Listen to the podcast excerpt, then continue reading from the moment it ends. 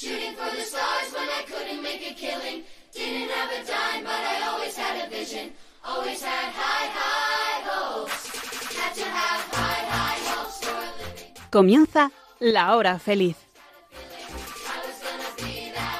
el espacio para los más pequeños de la casa aquí, en Radio María.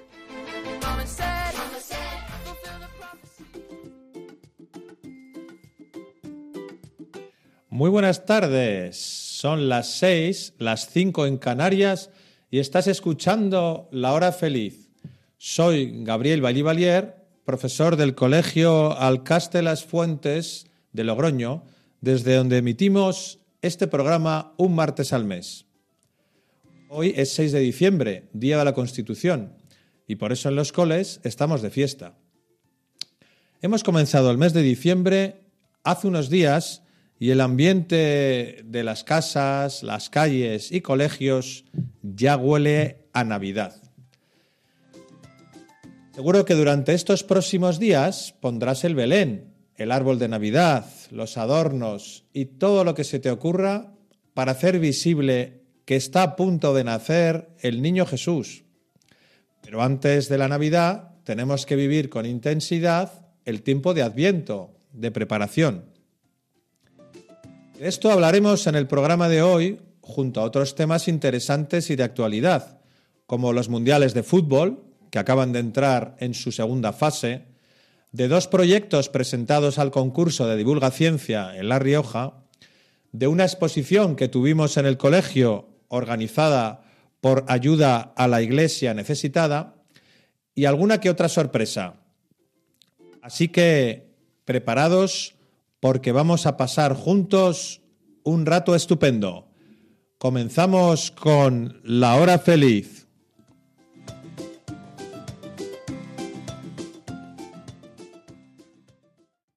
Hoy martes 6 de diciembre, la selección española de fútbol ha jugado el partido de octavos de final. La verdad es que todos hemos vibrado con la selección estos días. Pero ¿cuándo surgieron los mundiales de fútbol? Si quieres conocer más curiosidades sobre el Campeonato del Mundo y cómo está organizado el Mundial de Qatar, recomiendo que escuches a Gabriel y a Arich, alumnos de segundo de ESO, que son unos expertos y nos lo van a contar ahora mismo. Adelante, chicos.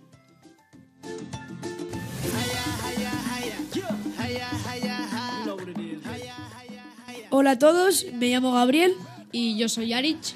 Y hoy os vamos a hablar sobre los mundiales de fútbol. Yo os voy a dar eh, algunos datos históricos interesantes. Y yo os voy a eh, dar datos sobre el Mundial actual. Eh, comencemos. En primer lugar, os voy a hablar sobre el primer mundial. Fue en Uruguay, en el año 1930. En él solamente participaron 13 selecciones, que fueron Argentina, Bélgica, Bolivia, Brasil, Chile, Estados Unidos, Francia, Rumanía, México, Paraguay, Perú, la antigua Yugoslavia y la anfitriona, Uruguay. Por otro lado, el primer tanto del campeonato lo marcó el futbolista francés Lu- Lucien Laurent en uno de los dos partidos inaugurales que hubo donde Francia ganó 4-1 a México. En el otro, que, se hizo simultáneamente y enfrentó a Estados Unidos y Bélgica, los estadounidenses se impusieron a los belgas por 3-0. Finalmente, ganó Uruguay y Argentina en la final del torneo 4-2. Eh, desde 1930 se han disputado los mundiales de fútbol cada cuatro años hasta el actual, el de Qatar 2022. Cada cuatro años, salvo en 1942 y 1946. Estos dos mundiales se suspendieron a causa de la Segunda Guerra Mundial. Por otro lado, ahora os voy a decir el ranking, el ranking de los países con más mundiales. En primer lugar, tenemos a Brasil con 5 mundiales. Después le siguen Italia y Alemania con 4. Luego tenemos empatados a dos mundiales a Argentina, Uruguay y Francia. Finalmente le siguen Inglaterra y España con uno. Imposible olvidar el mítico gol de Iniesta en el minuto 116 de la final del Mundial de 2010 de Sudáfrica contra Holanda. Eh, ahora los máximos goleadores de los mundiales hasta ahora. El primero, el que más goles ha marcado con un total de 16, fue el jugador alemán Miroslav Klose. En segundo lugar, tenemos a Ronaldo Nazario con 15 goles, de Brasil. En, el tercer puesto está el jugador alemán Gerd Müller con 14 goles. Eh, después, el cuarto eh, está el jugador francés Just Fontaine con 13 goles. Finalmente, en quinto lugar está Pelé con 12 goles. Es brasileño. Y para terminar mi parte, os diré una pequeña curiosidad eh, que, que- que seguramente no, que seguramente no sabéis. Eh, el jugador que más goles ha metido en un partido de un mundial jugó en el antiguo Club Deportivo Logroñés. Fue el futbolista ruso Oleg Salenko. Lo hizo en el Mundial de Estados Unidos de 1994 al anotar cinco goles contra Camerún. Eh, ahora yo os voy a hablar sobre la parte de este mundial que se celebra en Qatar eh, en este 2022. Eh, previamente eh, juegan este mundial 32 selecciones, pero esto se decide con una clasificación eh, que se hace por continentes, con grupos de cinco selecciones, en la que una se clasifica y luego están los dos mejores segundos que también van al mundial, así por cada continente. Eh, en este mundial hay eh, ocho estadios, que son el Al Bayt Stadium, el Lusail Stadium, el Stadium 974, el Education City Stadium, el International Khalifa Stadium, Al Janoub Stadium, Ahmad, Ahmad Bin Ali Stadium y el Al Tumama Stadium. Eh, ahora pasamos a la parte del formato. Se juegan 32 selecciones. Hay 8 grupos que son los siguientes. En el grupo A están Qatar, Ecuador, Senegal y Países Bajos. Para el grupo B tenemos a Inglaterra, a Irán, a Estados Unidos y a Gales. En el grupo C tenemos a Argentina, Arabia Saudí, México y Polonia. En el grupo D tenemos a Francia, Dinamarca, con Australia y Túnez. En el grupo I tenemos a nuestra España, con Costa Rica, Alemania y Japón. Para el grupo F tenemos a Bélgica, con Marruecos, con Canadá y también con Croacia. El grupo G está Brasil, eh, Serbia, Suiza y Camerún. Y en el grupo H están Portugal, Uruguay, Ghana y Corea del Sur. Estas son las 32 que han conseguido clasificarse para este mundial. Este mundial hay ocho grupos, desde el A hasta el H, en el que hay cuatro selecciones y juegan eh, tres jornadas entre ellas y solo se clasifican dos de cada grupo. Eh, luego están los octavos de final, en el que se enfrentan, eh, se enfrentan eh, las selecciones y hay ocho partidos eh, y se clasifican eh, ocho selecciones. Eh, luego están los cuartos de final en el que se juegan cuatro partidos y se clasifican otras cuatro selecciones para ya llegar a las semifinales. Ahí ya llegan dos selec- grandes selecciones a la final en la que se decide el ganador. Eh, eh, los ganadores se enfrentan en la final del torneo por el trofeo, que es súper importante para todo el mundo. Recordemos que España tiene un mundial y es súper importante. Bueno, Arich, muy bien explicado. Y por último, eh, ¿qué, piensas, ¿qué piensas tú de este mundial? ¿Crees que España va a ganar? Pues no sé, creo que hay bastantes favoritas, aunque cualquiera puede dar la sorpresa, pero España está, está haciendo un buen papel y yo creo que puede llegar fácilmente a la final y puede ser una de las favoritas para ganar el torneo. Eh, ¿Y tú qué, hasta dónde crees que va a llegar España en este mundial?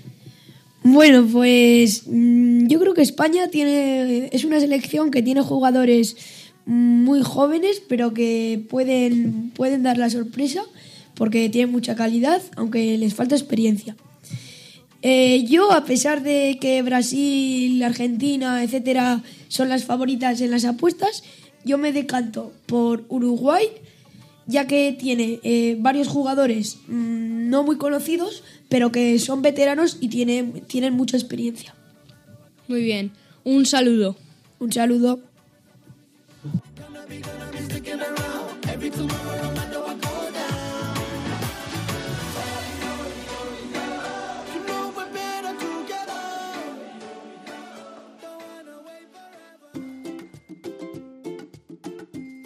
Muy buenas, ¿cómo estás? Soy Gabriel Balivalier, profesor del Colegio Alcaste Las Fuentes, desde donde estamos emitiendo el programa de hoy de la hora feliz. En el mes de noviembre tiene lugar la fase final del proyecto Divulgaciencia que organiza la Fundación Caja Rioja aquí en Logroño. Todos los años varios grupos de alumnos del colegio presentan proyectos de todo tipo relacionados con la ciencia. Vamos a escuchar ahora dos de ellos. El primero es un grupo de alumnos de primero de ESO que nos van a hablar de su trabajo sobre la tecnología a lo largo de la historia. Y el segundo grupo de alumnos es de sexto de primaria y trabajaron sobre la investigación criminal y cómo la ciencia ayuda a los detectives y policías a resolver los crímenes. Como veis, dos temas muy diferentes, pero atractivos. Os dejo con ellos.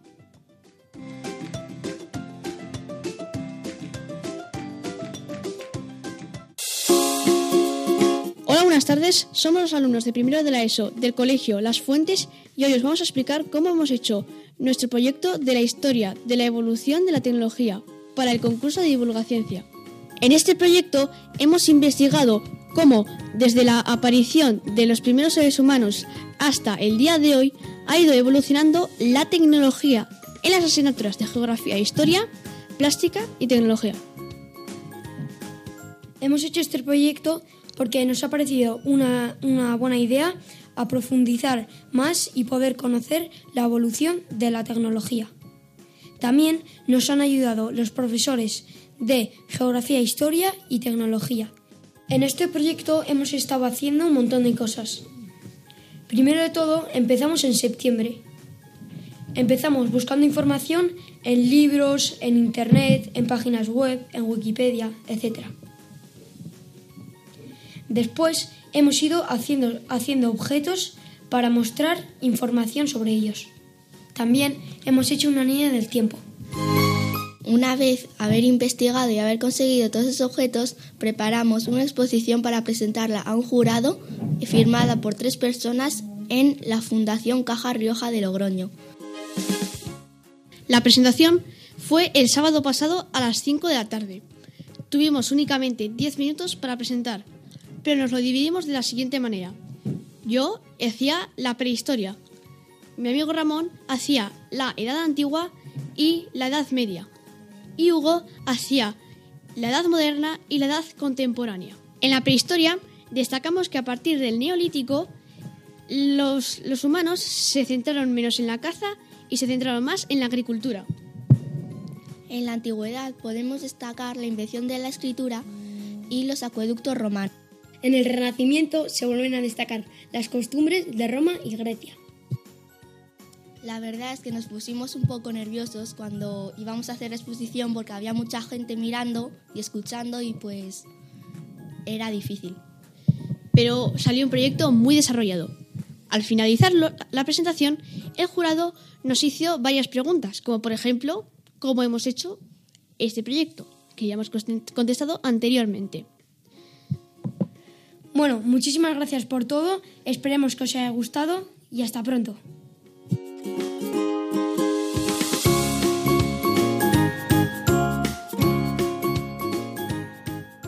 Entonces, estoy aquí con dos alumnos de sexto, Guillermo y Pedro, representantes del grupo que ha hecho, que ha participado en el concurso de divulgaciencia 2022 que organiza todos los años la Fundación Caja Rioja aquí en Logroño. ¿Qué tal estáis? Muy bien. Muy bien, chicos. Pues os robo unos minutos de vuestro tiempo de patio, que sé que es muy valioso, eh, para haceros una pequeña entrevista sobre el proyecto de, que habéis presentado en Divulgaciencia recientemente. ¿Os parece bien? Sí. Pues muchas gracias por vuestra disponibilidad. Lo primero, preguntaros, ¿cómo se titula el proyecto que habéis hecho? CSI Investigación de un crimen. Toma ya. Esto me recuerda a una serie de televisión que no sé si todavía se sigue emitiendo. Sí, sí, sí, Se sí. sigue emitiendo. todavía, ¿verdad? De investigación policial, etcétera, Sí. ¿no? Qué, qué interesante. ¿Y esta idea del proyecto de dónde surgió? ¿Se os ocurrió a vosotros, a un profesor? ¿Cómo fue Eh, eh, todo? nuestro profesor don Adrián, que es el que nos ha ayudado a hacer to- todo el proyecto, tenía un amigo que era forense y él nos ha dejado con huesos reales, eh, huellas, manchas de sangre y, y- y muchas cosas. Uy, qué interesante. Claro, que lo habéis hecho con el profesor de Science, ¿no? porque esto tiene que ver un poco con el método científico, ¿no? Entiendo yo, ¿no? La Sí, investigación sí. científica. Muy bien. ¿Nos puedes contar, Guillermo, un poco en qué consistió el proyecto? O sea, ¿qué habéis hecho durante este mes en el proyecto? Hemos estado hablando con el amigo de nuestro profesor que es forense y nos ha estado explicando cómo trabajan sus compañeros y él. Y luego nosotros hemos hecho el proyecto y hemos algunas cosas que nos han parecido curiosas hemos investigado en internet. Muy bien. Oye, ¿y eso de forense, Pedro, ¿nos puedes explicar qué significa el médico forense? ¿Qué- Pues el forense eh, eh, no es la policía científica, pero, eh, o sea, son casi iguales, pero el forense tiene una diferencia que es que el forense trabaja con la víctima para saber lo, o sea, le- con la dentadura y todo eso sabe lo, lo que ha pasado, quién la ha matado y eh, la edad que tiene y, y datos así. O sea, investigar sobre la víctima, ¿no? Sí, Sobre el sí. cadáver para ver cuál ha, ha podido ser la causa de la muerte, ¿no? Sí. Vale. Y, y esto de la policía científica, entiendo que es otro trabajo diferente, ¿no? Sí. Guillermo, ¿nos puedes contar un poco qué hacen los policías científicos? La policía científica trabaja en la recogida de pruebas que ayuda a resolver el caso. Claro. ¿Qué tipo de pruebas, por ejemplo? Ponos un ejemplo. Sangre, huellas, eh, las armas que se han podido utilizar, los casquillos. Muy bien. Oye, y, y una vez hecha toda la investigación, ¿no? Me parece que fuisteis el otro día, ¿no? A presentarlo Sí. a- ante un jurado, ¿verdad? ¿Nos puedes contar un poco en qué consistió la presentación, cuánto duró, cómo os organizasteis la presentación? Eh, duró seis minutos y Ismael tuvo que hablar sobre la policía que acudía a la escena del crimen. Luego Daniel Ubis explicaba los dos primeros pasos de... El primer paso era de, de acordonar la zona y el segundo era de la recogida de pruebas y luego el tercero mi compañero Pedro explicó que era la hipótesis y yo expliqué las tres técnicas principales de recogida de pruebas. Muy bien. Oye, Pedro, eso de la hipótesis, esa palabra tan rara, ¿nos puedes explicar brevemente qué consiste? Pues eh, una hipótesis es la policía judicial es que la- la- elabora esas hipótesis que son lo que cree que ha pasado en la escena del crimen, pero luego con algunas pruebas tiene que comprobar si es verdad o no. Vale, vale, vale. Claro, me queda más claro. Y, y una vez hecha la exposición, ¿terminó todo ahí o el jurado os preguntó algo? ¿Os hizo alguna...? Nos hizo dos preguntas. Una que era, eh, ¿yo puedo ser policía científica? Y le contestamos, depende. Depende de tus habilidades, si eres cuidadoso, limpio, Claro, responsable. ¿Y por qué, por, qué, por qué eso de ser cuidadoso? ¿Por qué crees que Porque es? si no eres cuidadoso y no llevas guantes, puedes implicarte en el asunto de la Claro, escena del al tocar a lo mejor el cadáver Sí. o al tocar algún objeto, ¿qué pasa? Que se quedan tus huellas, ¿no? Sí, y luego cuando lo analizan se piensan que eres tú y Claro. en vez de ser otra persona que va menos tiempo a la cárcel, tú por ser policía vas más Ah, tiempo. encima, encima eso, claro. Sí. Un castigo ma- mayor, vaya, vaya, vaya. O sea que hay que ser muy cuidadoso, claro que sí. Como en casi todas las profesiones al final, ¿no? En todas las profesiones tenemos que ser cuidadosos. Vale, ¿y tú, Pedro, te acuerdas de alguna otra cuestión que os Sí, preguntaron? nos dijeron que cómo, eh, cómo habíamos hecho toda la investigación y les respondimos que con el médico, con el médico forense que era amigo de don Adrián y habíamos investigado también algunas cosas en Google. Muy bien. Y, y en la exposición teníais algunos objetos ahí en la mesa, ¿no? De la exposición. Sí. que ¿Nos puedes contar un poco lo que Había, pusisteis? había tres huesos de, de personas reales, luego había huellas en dos papeles, también había sangre y un microscopio y una jeringuilla y también muchas cosas así así mm, para, para hacer herramientas ¿no? que Sí, utilizan sí. los, los policías y los, y los forenses. Muy bien, muy bien. Y ya por último, contarnos vuestra experiencia. O sea, ¿qué sentiste el día de la exposición, en ese momento o al terminar? ¿Cómo, cómo, cómo estabas por dentro, por así decir? Al principio estaba nervioso, pero cuando empezamos a hablar, como ya como me sabía el tema, me puse menos nervioso. Claro. ¿Y tú, Guille? Yo igual que Pedro, entusiasmado pero un poco nervioso porque había mucha gente y luego empezamos a hablar y ya estaba más tranquilo. Claro, es que al principio ¿no? los nervios ¿no? ante, ante el público siempre nos traicionan un poco, es normal. Oye, y por último ya, eh, ¿qué, qué opinión tenéis de este proyecto o este tipo de proyectos? ¿Animaríais a otros compañeros, compañeras de vuestra edad a participar en este tipo de concursos? A, a o mí no? me ha gustado mucho y yo se lo recomendaría a la gente que le gusta la ciencia, investigar y así, Claro. cosas así. ¿Y a ti, Guillermo? Yo lo mismo que Pedro. Me ha gustado mucho y se lo recomendaría a gente que le gusta mucho la ciencia y que le gusta so- cosas sobre investigar. Claro. Sí, investigación científica en, en cualquier tema, ¿no? Porque al Sí, final sí. Todos tenemos esa curiosidad interior, ¿verdad? De conocer cómo funcionan las cosas, Sí. cómo funciona la vida, cómo funciona... Y esa curiosidad que la tenemos, ¿no? De- de- desde nacimiento, por así decir, pues nos lleva a descubrir cosas nuevas y eso es chulo, ¿no? Yo creo que Sí. eso es, lo que, es la conclusión que, que me dais. Fenomenal, chicos. Oye, pues muchísimas gracias por vuestro tiempo de patio que, que me habéis dedicado y nada, os animo a seguir investigando, participando en concursos. ¿Vale? Hasta la Adiós. próxima. Adiós.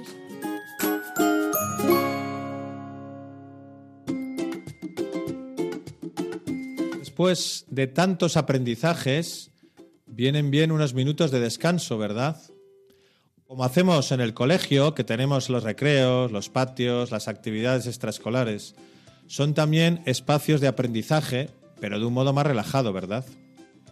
Pues en nuestro programa de la hora feliz abrimos ahora el espacio para el humor. Un grupo de alumnos de quinto de primaria nos van a contar unos chistes. Espero que te rías. Adelante, chicos.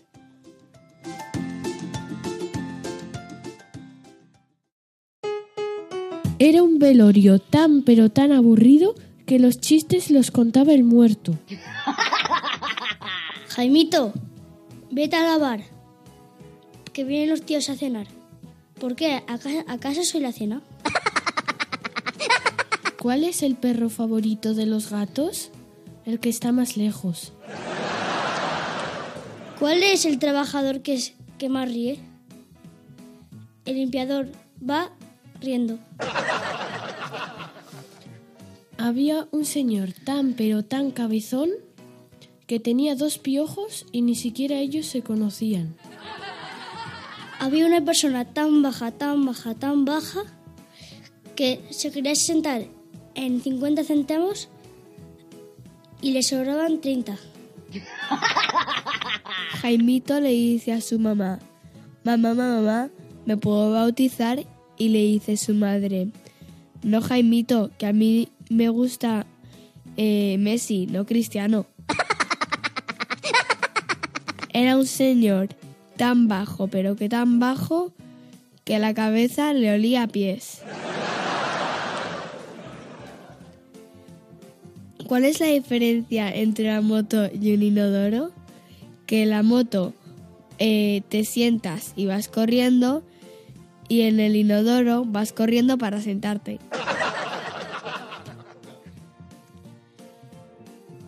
Qué los perros mueven la cola? Porque la cola no pueden mover a los perros. Ja- eh, Jaimito va a clase y le dice la profesora, Jaimito, ¿por qué no hiciste las tareas? Y le dice Jaimito, porque usted dijo tareas para casa. Yo vivo en un departamento. Jaimito, dime en inglés, eh, el gato se está ahogando.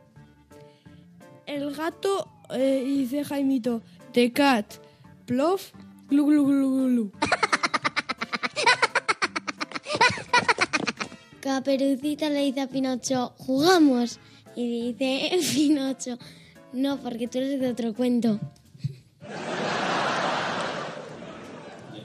¿De qué hablan los peces todo el día? De nada.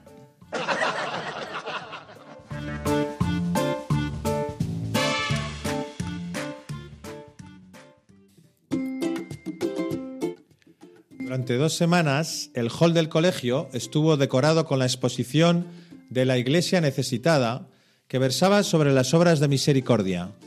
Cada uno de los paneles contenía una fotografía y un texto explicativo en el que comentaba una de las obras de misericordia, espirituales o materiales, y cómo las vive la Iglesia en el siglo XXI.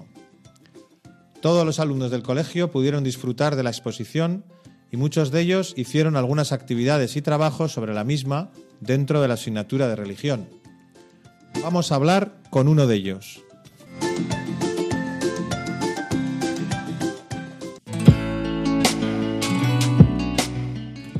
Estamos ahora con Jaime Leza, alumno de segundo de ESO, eh, al cual le vamos a hacer una pequeña entrevista sobre la exposición que estaba instalada en el hall del colegio hace, unos días, que era sobre algo así sobre la misericordia. Vamos a ver qué nos cuenta Jaime. ¿Qué tal, Jaime? ¿Cómo estás? Muy bien, muchas gracias. Oye, eh, ¿nos puedes contar un poco esta exposición que estuvisteis viendo los alumnos de segundo de ESO el otro día en el hall del colegio? ¿Sobre qué iba? Iba un poco sobre los rostros misericordiosos de Dios. Lo estuvimos viendo en clase de religión con nuestro profesor llamado Don Mitchell y bueno, básicamente serían eh, las obras más importantes que nos dejó eh, Jesús en su etapa en la vida.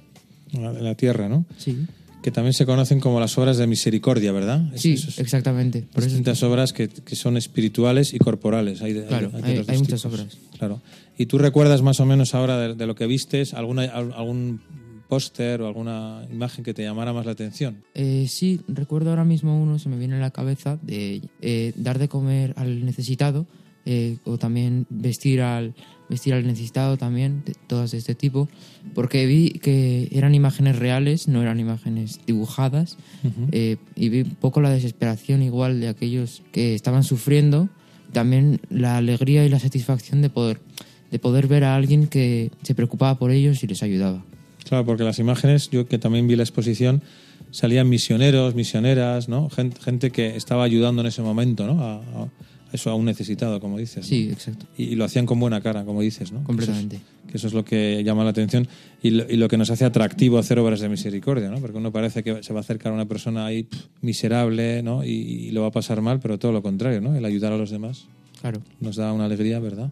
Muy bien, Miguel. Digo, Miguel, Jaime. Miguel es tu hermano. ¿Y qué más cosas? Luego me parece que tuvisteis que hacer algún trabajo o algo así sobre la exposición. Sí, como vimos esta exposición en la sección, hicimos un pequeño trabajo para esta misma. Eh, consistía en unas pequeñas actividades de, sobre- referentes a los rostros de misericordia, los pósters. La mayoría era coger información que ya te contaban en estos rostros, como por ejemplo lo que has dicho antes de distinguir entre rostros, entre corporales y espirituales. Había una actividad de eso, también relacionarlos con emojis y todo eso luego se destinó a una parte de la nota de la asignatura de religión. Claro, así también os motiva un poco, ¿no? El hecho Claro, de tener claro. que presentar luego un trabajo que sea evaluable, pues lógicamente hace que os fijéis más, ¿no? En la actividad, ¿no? Más Sí. que- muy bien, muy bien. ¿Y el trabajo era individual o lo hacíais por- de forma cooperativa o cómo Nosotros, nosotros lo hicimos de forma cooperativa, yo con dos de mis compis, son Alberto y Gonzalo. Ujú. Eh, lo hicimos dividiéndonos un poco el trabajo, intentando trabajar también en equipo, aunque al final, quieras que no, toda la clase nos ayudamos un poco, porque como teníamos las mismas preguntas y si alguno no entendía, eh, nos intentamos ayudar entre nosotros. Claro, que también en el fondo es una obra de misericordia. ¿no? Claro, todo. No, no solamente lo hacemos con los más, ¿no? Gente alejada o gente más, sino al lado de nuestro, ¿verdad? Todos tenemos compañeros, familiares, gente conocida o no, pero que le podemos echar una mano, ¿no? Claro, nos dimos la teoría y lo llevamos a la práctica. Claro, eso, eso me parece súper bien, porque es, es un trabajo que además os lleva a, ¿no? a hacer obras de misericordia. Pues fíjate, qué maravilla. Muy bien, Jaime, pues muchísimas gracias por estos minutos. Nada, hombre. Y nada, seguir aprendiendo tantas cosas buenas. Sí, muchas gracias. De nada, hasta luego. Adiós. Como decía al principio del programa de hoy, estamos en pleno tiempo de Adviento, de preparación para la Navidad. ¿Pero ¿Qué es el Adviento? ¿Qué costumbres tenemos los cristianos durante este tiempo? ¿Cómo podemos prepararnos para recibir bien al, al niño Jesús? Lo van a contar Tomás, alumno de quinto de primaria, y después hablaremos un rato con Iñaki, alumno de segundo de primaria, que nos contará cómo vive el Adviento con su familia. Vamos a escucharle.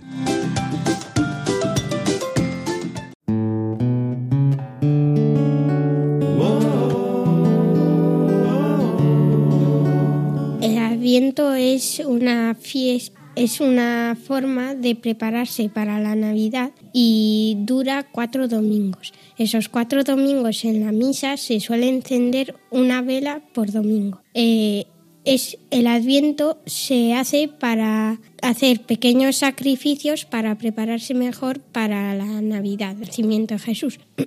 Eh, para ello tenemos que vivir el silencio interior. El silencio interior es rezar con el corazón para escuchar a Dios. Y no hay mejor momento que en esta en los cuatro domingos de Adviento. La corona de Adviento tiene diversos significados, como por ejemplo la forma circular.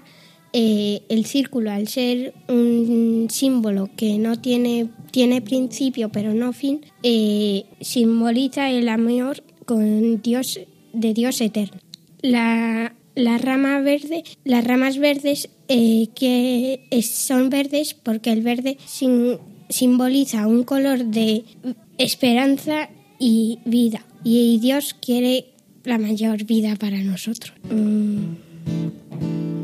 Eh, las manzanas o adornos rojos eh, simbolizan la manzana que comieron Adán y Eva y cometieron el primer pecado. Las cuatro velas nos hace pensar en la oscuridad que provoca el pecado al hombre. En clase también hemos puesto una hucha donde tenemos unos posits y cada día o cuando tengamos unos pequeños sacrificios que hayamos hecho, los metamos ahí y después los llevamos a la iglesia y lo metemos en un tarro grande para ofrecerle los sacrificios a Dios.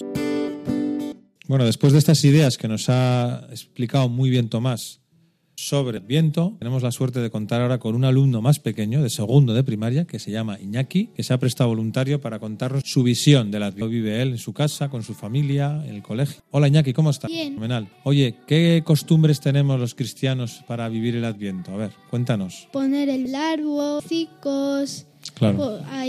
poner la corona de Adviento, co- comer turrón, el, eh, el calendario, el calendario de Adviento de chocolate, estar con la familia, Claro. rezar, Claro. más. Hombre, hombre, un montón de cosas, ¿eh? Buenas. Algunas son más propias ya del tiempo de Navidad, ¿verdad? Ya, pero estas últimas que has nombrado, del calendario de Adviento, por ejemplo, eso es más, más directamente ¿no? relacionado con el Adviento. ¿Y vosotros tenéis un calendario en casa? Pues sí. ¿Y cómo hacéis para, para- cómo lo usáis? Cuéntanos. A par- A partir de hoy, entonces, porque hoy, hoy, hoy que estamos grabando esta entrevista es 1 de diciembre, sí señor. Oye, ¿y la chocolatina dónde está? ¿Cómo, cómo, ¿En la nevera? ¿Y cómo, lo- y cómo la cogéis? ¿Cómo, lo- ¿Qué hacéis? Ah, hay una ventana, claro, claro. Y claro, y si sois muchos hermanos, ¿cómo hacéis? Solo hay una chocolatina cada día. Ah, amigo. Ah, vale, vale, claro. Entonces así, así no hay peleas, ¿no? así todo el mundo se lleva su premio. Qué bien, qué bien, Juan. Digo, Juan, Juan es tu hermano, Iñaki. Oye, y lo último ya, para no quitarte más tiempo, cuéntanos un poco esta otra costumbre de la Adviento. ¿Tenéis corona de Adviento en casa? ¿Dónde la, dónde la tenéis? ¿Sala de estar? Salón, que la vea toda la familia. Vale, ¿y la corona en qué consiste? ¿Cómo está hecha vuestra corona? Como de pino. de pino Muy bien, muy bien. ¿Y tiene velas o no tiene velas? Cuatro, ¿no? Os gustan así, ¿no? Oye, ¿y sabes por qué hay cuatro velas en la corona? ¿Y cinco? ¿No hay por qué? Preparar. Ah, vale, vale. Las cuatro semanas, una vela cada semana, ¿no? Ujú. Y las encendéis cada domingo de Adviento, ¿no? Fenomenal. Así nos recuerda también que nos vamos acercando al gran día de la Nochebuena, que sí. Muy bien, Iñaki. ¿Quieres darnos algún consejo más a los niños que te están escuchando? ¿Algún consejo más para prepararnos para la Navidad? Sí, Venga, dinos. no pegar a los hermanos. No pegar a los hermanos. Bueno, ese, Y ¿eh? tampoco decir palabrotas. Muy bien. Y luego rezar, como tú decías an- antes, ¿verdad? Si rezamos a Jesús, Y Ya. también hacer las cosas cuando debo. claro, obedecer a la primera. Ese tipo de cosas, ¿no? Que nos cuesta a todos un poco, ¿verdad? Pero son buenas cosas para hacer estos días y así cuando nazca Jesús, pues se encuentre más a gusto con nosotros, ¿no? Sí, Muy bien, Iñaki. Pues nada, que te prepares muy bien para Navidad con, tu, con toda tu familia. hasta el próximo capítulo de Navidad. Eso es. Hasta la próxima. Gracias, Iñaki. Adiós. Adiós.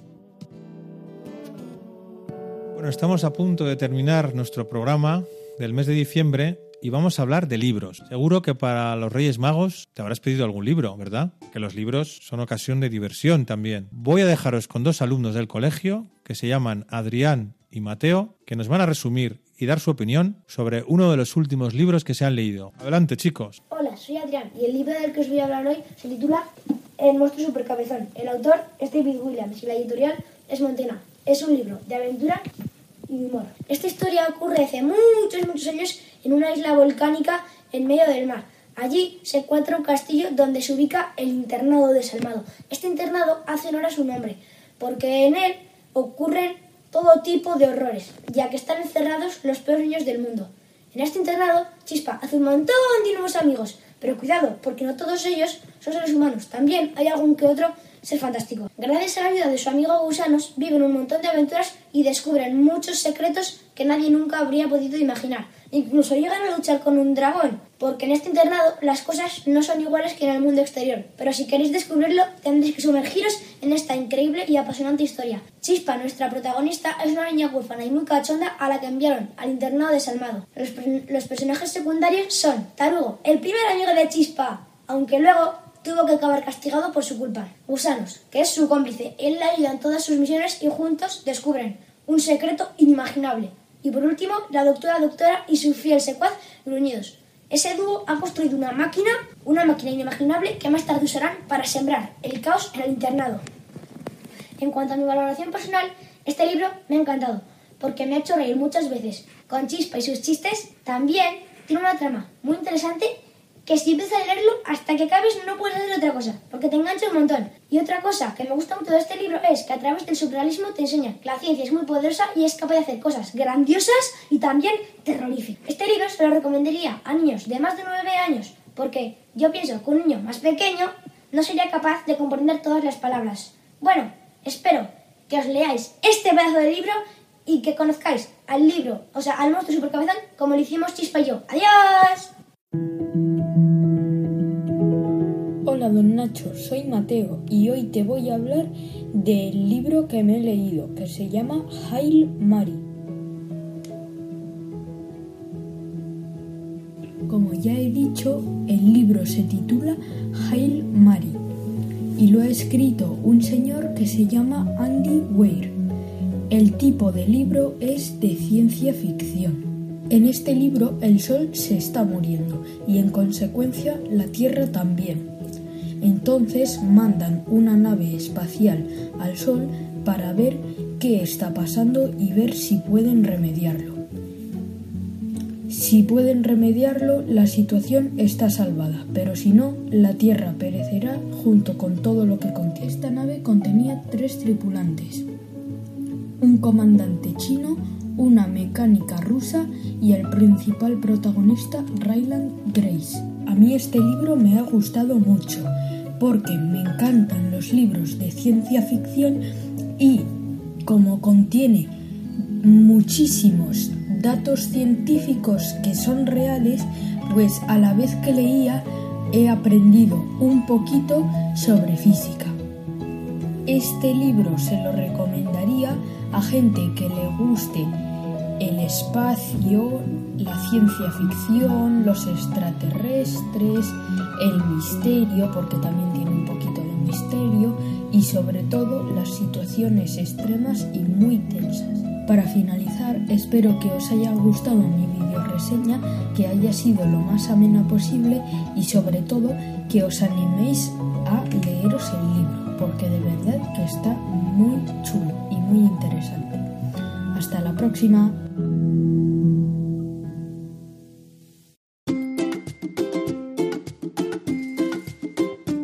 Llegamos al final de nuestro programa del mes de diciembre. Espero que hayáis aprendido algo nuevo o recordado y sobre todo disfrutado de estos momentos de descanso y diversión. A lo largo de este programa hemos hablado sobre el tiempo de Adviento y sus costumbres, los proyectos que se han presentado al concurso de divulgación 2022, la visita a la exposición sobre las obras de misericordia, los mundiales de fútbol, que están ya en su fase segunda, y ha habido tiempo hasta para unos chistes. En fin, como veis, un programa variado y lleno de aprendizajes como siempre. Nos tenemos que despedir hasta el mes de enero. Puedes seguir escuchando La Hora Feliz de lunes a jueves a las 6 de la tarde. Como siempre os digo, me gustaría recibir vuestros comentarios o sugerencias sobre el programa con el fin de seguir mejorándolo cada mes.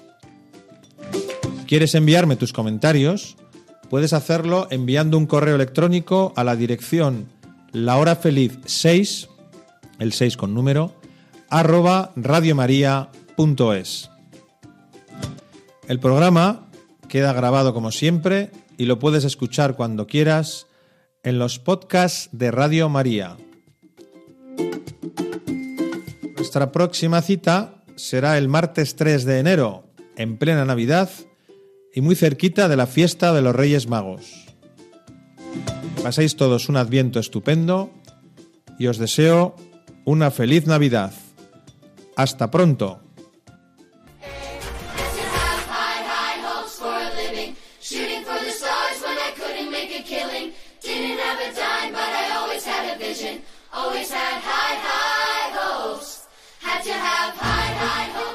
Así concluye La Hora Feliz, el espacio para los más pequeños de la casa aquí, en Radio María.